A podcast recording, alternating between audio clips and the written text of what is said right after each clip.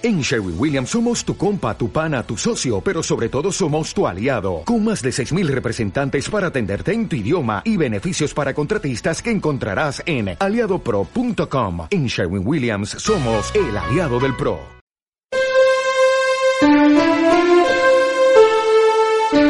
Empieza Ciudad Arte, un espacio para que la información del arte y la cultura lleguen a nuestra ciudad. Un programa realizado por Luisa Fernanda Zapata Castaño en la 11 Radio.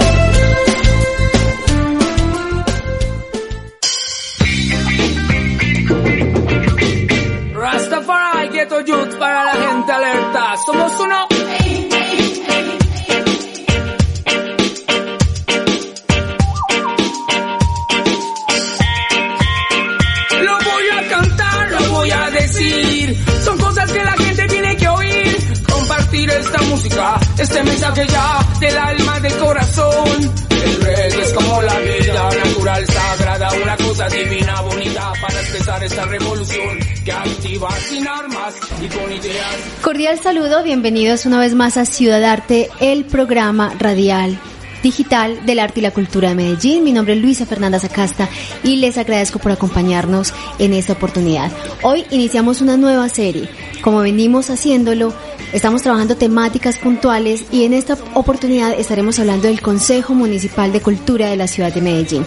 Traeremos varios invitados desde diferentes puntos de vista, nos van a contar de qué se trata, cómo se mueve, cuáles son los planes que tienen y cada uno de los intereses que ellos están llevando a este órgano político civil de la ciudad donde todos estamos representados.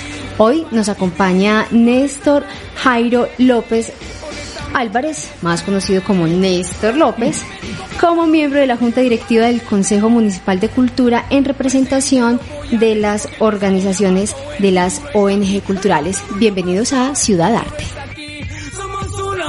Somos uno. En la tarima soy ustedes y en el público soy uno. Somos uno, somos uno, somos lo mismo. Néstor, bienvenido. Buenas tardes, Luisa Fernanda. Muchas gracias por invitarnos y bueno, aquí estamos. Bueno, Néstor, el Consejo Municipal de Cultura, como lo decía hace un momento, es un órgano político integrado por personas, o sea, civil, que tiene este interés común de la cultura, ¿verdad? Eh, está integrado por diferentes áreas, bien sea en arte, bien sea en... Sí, manifestaciones culturales, existen, organismos, ¿cierto? dijéramos, sí. ¿Qué más? Eh, bueno, entonces lo que se hace allí es tomar decisiones y hacer unos acompañamientos políticos culturales. Eso es lo que tenemos entendido a grandes rasgos, pero ¿qué es lo que se hace realmente en el Consejo Municipal de Cultura? Pues yo diría que el Consejo Municipal de Cultura es el producto de una evolución de la democracia y de la participación en Colombia y, y precisamente en la construcción de políticas culturales que se da a través de, después de la, del- de la constitución del 91, en donde dijéramos la sociedad civil, dijéramos, se le da una mayor participación en el hecho, en los hechos de la, de la sociedad misma. El Consejo Municipal de Cultura en ese sentido tiene como propósito es que la política cultural que se hace en, en una ciudad como la nuestra eh, responda eh, a las necesidades reales de, de, la, de, la, de la comunidad cultural y de la ciudad misma. Eh, cosas que no ocurren normalmente cuando el modelo es un modelo direc- di- dirigista o cuando es un modelo, dijéramos, eh, más de imposición o de instrucción, como, es, como, como se entendía antes el hecho cultural mismo, como, un, como un, un- algo que había que llevarle a la gente, había que culturizar a la gente y no se entendía que la gente misma construye su desarrollo cultural. En ese, en ese paradigma, dijéramos, que nos deja la Constitución del 91 y que luego intenta desarrollar la Ley General de Cultura, está el Consejo. En la idea de que nosotros no solamente somos hacedores culturales y que so- y tenemos derecho a, la- a, la- a tener beneficios de la cultura, a asistir a eventos ni nada, sino que también tenemos derecho a ser parte del desarrollo de ese sector, de ese movimiento cultural de la ciudad. Además, eh, Néstor, como ya lo vienen eh, adelantando diversos medios de comunicación, incluso el Ministerio, la cultura en Colombia se está convirtiendo en la princesa, en la nueva princesa que por fin está siendo reconocida por los aportes importantísimos que está desarrollando, incluso en el aumento en el aporte del, del Producto Interno Bruto. Entonces deja de ser rezagada y empieza a tomar el protagonismo que merece. No se sabe, o sea, eh, es los más optimistas eh, y cuando en, en, la por primera vez se hablaba de esos temas de economía y cultura en 2002, hace ya 12 años, toda la gente del mundo de la cultura, incluyéndome, mm, celebramos como si hubiéramos quedado campeones del Mundial de Fútbol y, diciendo que por fin la cultura iba a dejar de ser la cenicienta y que había llegado el príncipe con la zapatilla y que la iba a volver princesa.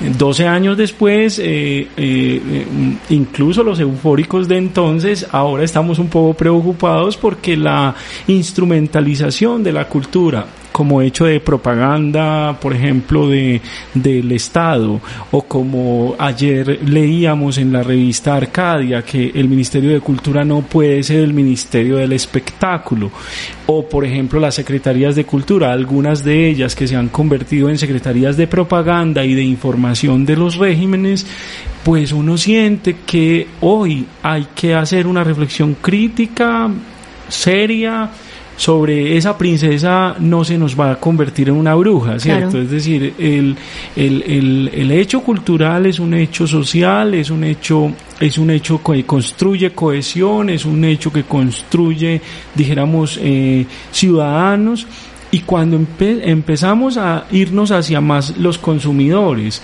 más hacia los seguidores, más hacia otro tipo de... A quienes sostienen finalmente la O por ejemplo, si convertimos a la, a la, a la cultura en un asunto de eh, espectáculo, entonces la, la, la, dejamos solamente en el entretenimiento, la matamos. Si, la converti si convertimos a la cultura en la forma en que los políticos se, se dijéramos, entronizan en la sociedad como los grandes, eh, dijéramos, humanistas y grandes, y, y grandes líderes, entonces la convertimos en propaganda y recordemos en la Alemania qué pasó cuando la, el Ministerio de Cultura se convirtió en un ministerio de propaganda. Y si la cultura se convierte solamente en hechos que produzcan beneficios económicos, entonces vamos a esa locura de, que todos los gestores culturales son emprendedores y entonces obligamos a que siempre haya ese análisis económico sobre el hecho cultural. Esto dijéramos que como bien dicen nuestras viejitas y con su, con su sabiduría es ni tanto que queme al santo ni tampoco, que, no lo alumbre.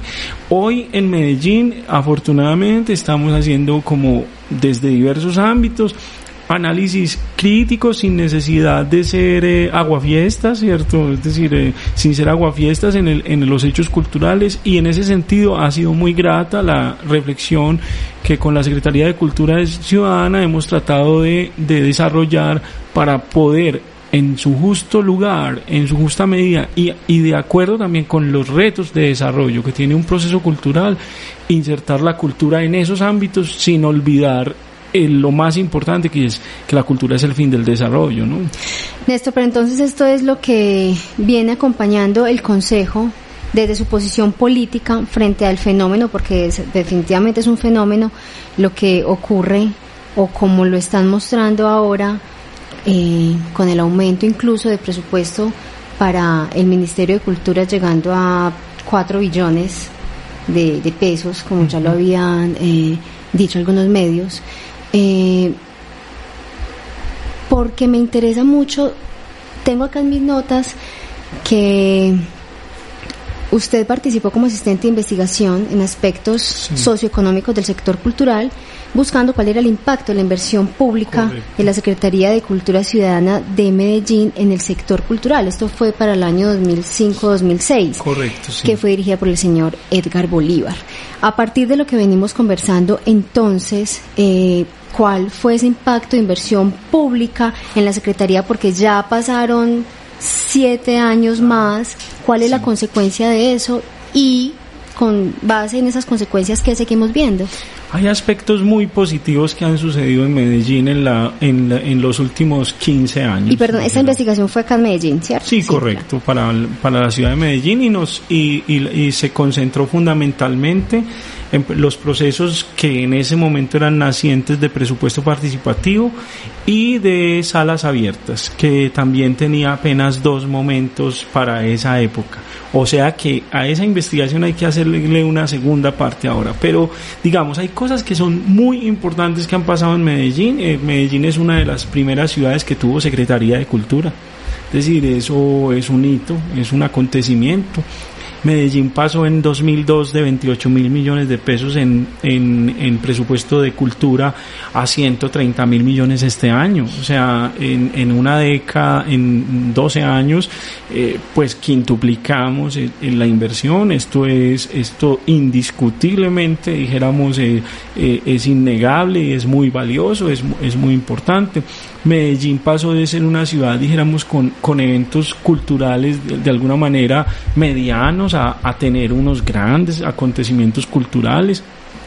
Pero también eh, eso trae, o sea, dijéramos de eso tan bueno no dan no tanto, tanto, ¿cierto? Uh -huh. Entonces, eh, dijéramos que vemos hoy infraestructuras culturales muy importantes, pero algunos nos hacemos la pregunta es cuál es la sostenibilidad de esas grandes infraestructuras culturales. Algunos parques, bibliotecas adolecen de contenidos, o sea, es indiscutible algunas personas críticos han, han, han planteado que, que, que, esos parques eh, y algunas infraestructuras culturales, dijéramos, son más es una, un asunto de cosmética de la ciudad que de otra cosa y que hay un reto ahí de, de construir contenidos ahí. Entonces, las buenas noticias sobre el hecho cultural en Medellín no pueden seguir siendo el análisis presupuestario es decir, evidentemente nosotros tenemos grandes problemas también. Por ejemplo, si nosotros analizamos algunas de las instituciones culturales de hace 12 años a la actualidad, vemos que todavía viven muchas de ellas en la precariedad. Si analizamos la situación del artista en la ciudad, vemos que, que, que se ha, dijéramos, ha habido como una explosión de artistas. Es decir, sí. cuando uno ve que a, a altavoz se presentan alrededor de 350, 400 bandas, a los procesos de becas a la creación se presentan alrededor de 1500 propuestas. Pero cuando vamos a analizar profundamente y hablamos con los jurados y hablamos y vemos la, lo que ha sucedido después de una década de los procesos de, de estímulos, por ejemplo, vemos que muchos de esos estímulos se, tuvieron una vida efímera. Eh, se les entregó el estímulo, se hizo una obra, se hizo un concierto y ese grupo no se disolvió. Entonces hay que tener mucho cuidado porque dijéramos en cultura también hay que analizar eh, los impactos posteriores más allá del mero acontecimiento dijéramos eh, eh, de la de lo que podría ser como una especie de burbuja cultural que hemos vivido y eso está muy bien pero nosotros tenemos que ir más allá del presupuesto. Entonces en esa investigación eh, veíamos ya una tendencia, la tendencia que gran parte de la economía de las organizaciones de, de nuestra ciudad dependía de los dineros de la alcaldía de Medellín. Eso, dijéramos, le daba a la alcaldía una... Estado dependientes, total. Entonces, el problema es que cuando tienes unos cultores muy dependientes de la alcaldía los. Uh -huh. Es decir, entonces advertíamos de que era muy preocupante porque eso permitiría a, a, futuro, como luego ocurrió, tener un estado dirigista de la cultura. Y que o estás con, con el Estado o no estás con el Estado. Y entonces, lo, eh, el, para ello, por ejemplo, hay una, una, un símil que hace una metáfora que Tony Puig, un, un, famoso y maravilloso crítico cultural de Barcelona, recuerden que Barcelona es nuestro modelo, ¿cierto? Nuestra ciudad modélica. Habla del karaoke de las políticas culturales. Entonces, en el karaoke, la política cultural, el Estado pone una pista y si tú caes en la nota te va bien y si no caes en la nota te va mal. Te va Eso mal. es muy peligroso para un proceso cultural, es decir, donde la diferencia, donde la divergencia, donde, lo, donde los discursos under, donde los discursos en contra son antes lo que enriquece los procesos culturales. Vimos en, así una, un, exacto, vimos así un tiempo en que desafortunadamente había artistas oficiales, había eh, bandas eh, de música maravillosas, pero eran eh, hacían casi el himno de la ciudad. Y hoy vemos cómo después de esos años y después dijéramos de esa incomodidad que ocurre naturalmente, vemos ahora productos de los artistas que reaccionan en contra de eso, por ejemplo, el libro de, de, Bernardo Ángel que, que, escribe Transfiguraciones, que de frente se va en contra de esa política dirigista cultural que, que estuvo al final, dijéramos, de la década pasada y al principio de esta, el, el, nuevo disco del grupo de punk Ira, donde hay una, unas alusiones directas a, a, un cierto tipo de funcionario que cree que los artistas son su comparsa y, no lo manipulable. Y entonces es muy interesante porque la ciudad cultural, digamos, reaccionó de una manera creativa a una situación que aparentemente al principio era muy beneficiosa, más presupuesto, pero que con eso venían otras exigencias que ponían en peligro la esencia de la creatividad, que es la libertad y el libre pensamiento. Néstor, podríamos decir que entonces esta investigación que terminó en 2006 entrega esta radiografía de la tendencia que iba a suceder, que esa tendencia ya pasó, ya sucedió sí. y que en este momento entonces la ciudad cultural momento. y artística ya reaccionó frente a eso. O sea, ya hay un proceso de creación que está desligándose del. Estado y ya, en este caso, la Secretaría de Cultura, eh, ¿qué reacción entonces espera según esa investigación de lo que está sucediendo va a tomar? Eh, nosotros, pues, eh, yo, yo, me, sí, yo me confieso, obviamente, advertimos siempre que las lecturas son versiones, claro es sí. decir, mi, mi, mi, mi, lectura es una versión más de los hechos. Aquí podríamos tener a muchos otros que podrían decir exactamente lo opuesto y recordemos que de eso se trata la inteligencia y la son construcción percepciones. de inteligencia. Exacto. Ahora, ¿qué es lo que, qué es lo que quiero decir sobre eso? Es decir, muchas de estas cosas que suceden no son con una mala intención.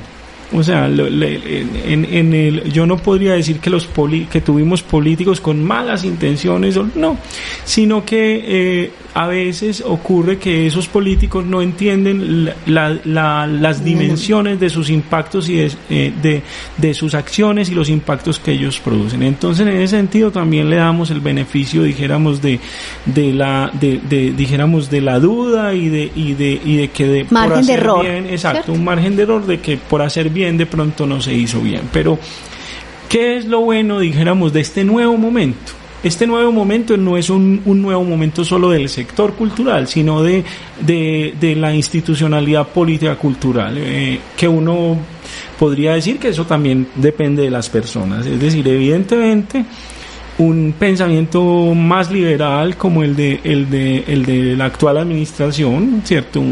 Eh, ha permitido dar la discusión. En, en anteriores ocasiones la discusión era era muy complicada porque estábamos hablando de una transformación de Medellín. Entonces, ¿quién está en contra del niño Dios? Es decir, ¿quién está en contra de que Medellín mejore, cierto? No. Cuando hablábamos, eh, en esa ciudad de los discursos, que es muy peligrosa, los discursos son muy peligrosos porque los eslóganes te ubican en el blanco. Ya negro. marcan. Entonces, cuando sí. decimos, vamos del miedo a la esperanza, entonces si usted habla mal de la esperanza, entonces no, po, pero está por en favor, contra de la administración. Un hereje, no, Ajá. es un hereje. Entonces, un poco se ha venido matizando esos discursos de la ciudad. Es decir, además de, que el arte permite eso, y o sea, eso sí, es. Pues lo produce y todo, pero eh, eh, vimos un, hubo un tiempo en que vimos en que si alguien quiere, dijéramos, si algunas, algún movimiento eco, político, económico, social, considera que está, dijéramos, salvando una ciudad eh, cualquiera que, que, esté, dijéramos, haciendo una crítica a ese salvamento de la ciudad, se ve, se le ve con malos ojos, ¿cierto? Entonces, eh, dijéramos que eso era una necesidad, era una cosa lógica, un devenir lógico de lo que pasó en Medellín esta última década. Ahora hay un más libertad, hay más libertad de expresión, hay, hay, hay menos, dijéramos, eh, dijéramos, menos autoconciencia del político de que es el salvador de la ciudad y, es, y eso genera un espacio más amplio democrático que permite que este tipo de discusiones se den sin que nadie se sienta vulnerado en su ser, ni en su hacer, ni nada, ¿cierto? Y eso creo que lo ha permitido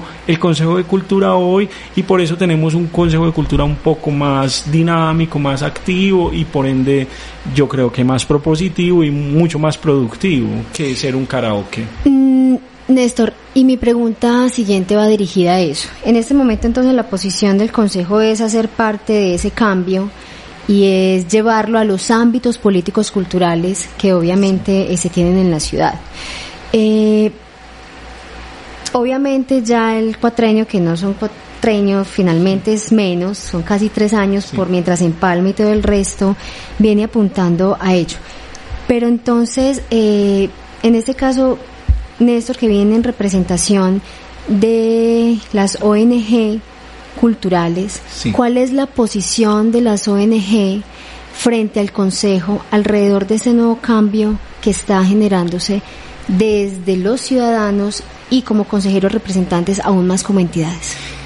Siempre hemos creído que una ciudad se sostiene es si hay ciudadanos y organizaciones fuertes. O sea, un Estado fuerte es muy, es muy necesario. Tenemos un Estado cultural fuerte, un Estado con buen presupuesto, con una estructura buena, con unas infraestructuras adecuadas. Pero a eso hay que sumarle una ciudadanía activa, una ciudadanía activa que, por ejemplo, genere opinión pública, como lo que estamos haciendo hoy en esta emisora y con este, este programa. Es decir, generamos opinión pública, a veces puede ser esa opinión pública eh, eh, servir de control político a tomas de decisiones inadecuadas que se hagan en, a veces exaltar ese tipo, a veces ayudar a, a educar a la, a la comunidad para que sepa que, que ciertas decisiones se están tomando adecuadamente para el desarrollo de la cultura. Eso es muy necesario.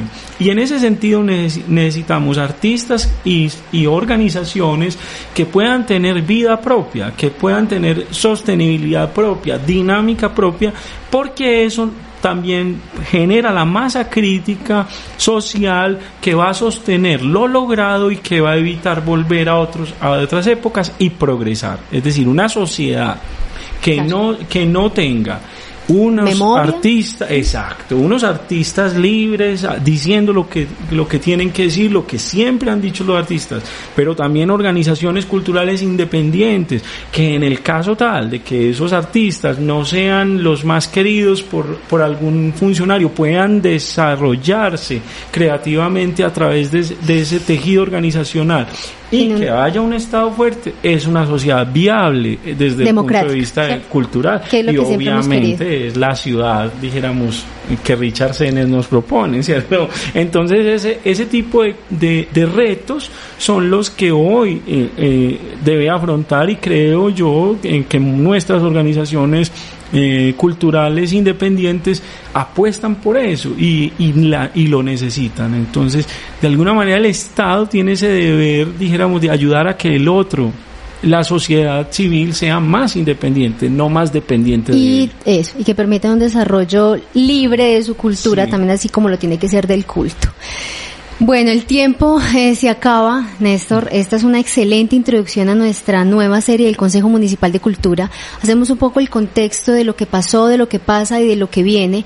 Acuérdense que nosotros como ciudadanos somos quienes estamos en este espacio, quienes tenemos voz. No crean que por no estar en el Consejo Municipal de Cultura no tienen la posibilidad de intervenir en él, porque todo lo contrario, o sea, cultura no es solo arte eso es lo que queremos empezar a contarles a partir de esta serie que inicia hoy en Ciudad Arte.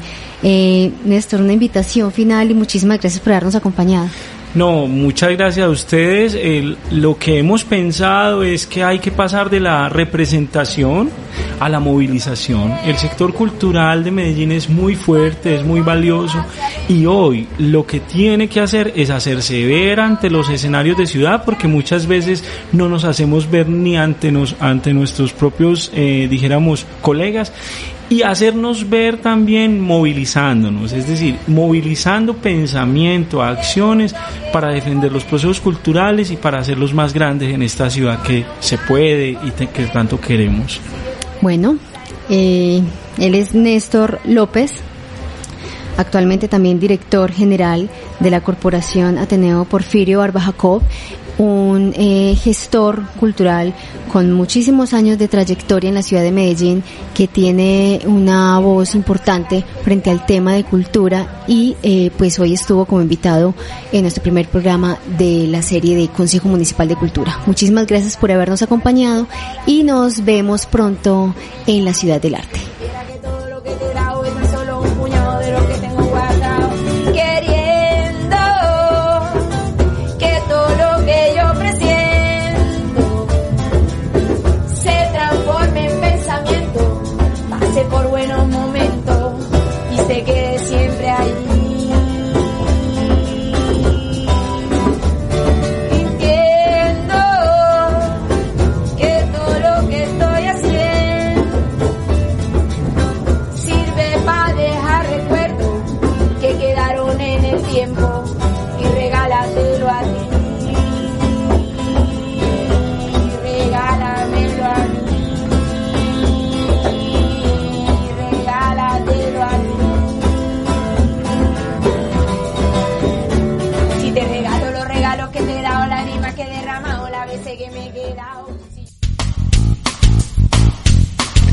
Nos despedimos de Ciudad Arte.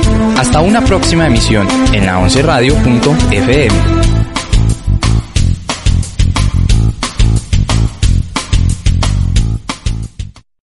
O'Reilly Auto Parts puede ayudarte a encontrar un taller mecánico cerca de ti. Para más información, llama a tu tienda O'Reilly Auto Parts o visita oreillyauto.com. Oh,